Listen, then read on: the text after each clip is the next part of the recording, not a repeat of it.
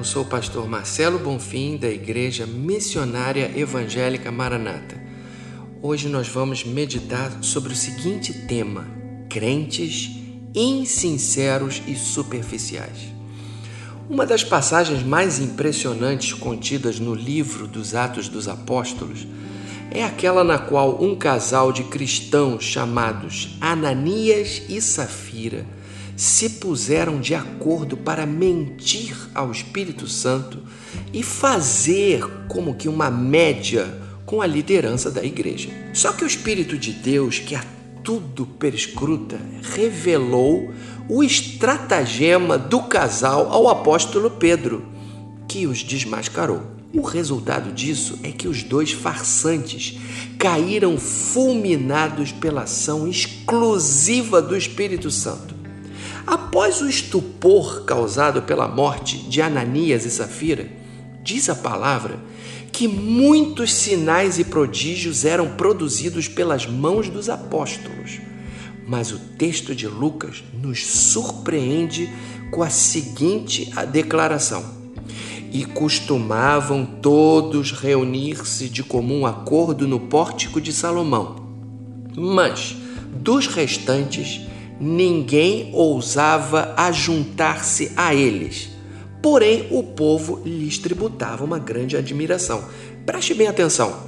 Veja só, havia ali a igreja que sob a liderança dos apóstolos se reunia no pórtico de Salomão, havia o povo, os de fora, que lhes tributava grande admiração, e havia também esses restantes que não ousavam ajuntar-se a eles. A minha pergunta é: quem seriam esses restantes e por que não ousavam ajuntar-se à igreja no pórtico de Salomão? Tudo indica que esses restantes eram crentes insinceros ou superficiais. Quem seriam eles? Eu poderia dizer, é o pessoal que simpatiza com o evangelho, mas não assume compromissos com Deus. É o pessoal que se sente bem na igreja, mas não quer largar o mundo. É o pessoal que diz que ama a Jesus, mas também idolatra o dinheiro. É o pessoal que quer as bênçãos de Deus, mas não quer largar pactos feitos com Satanás. É o pessoal que acha que aceitar a Jesus como Salvador é como trocar de religião. É o pessoal que é crente só de fachada e vive uma vida desastrosa dando péssimo testemunho.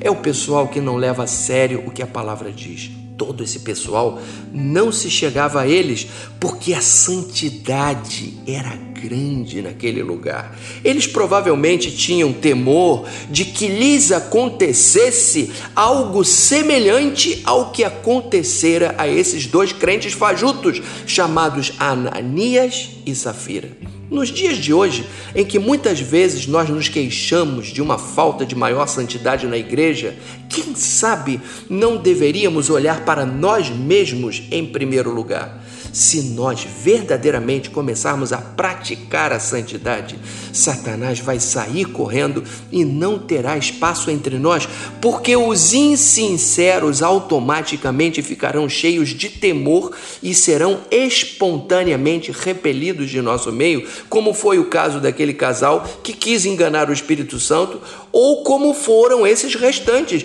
que não se reuniam no pórtico de Salomão. Conforme diz o nosso pastor presidente, pastor Paulo Brito, Deus abençoa, mas quem cria o ambiente somos nós.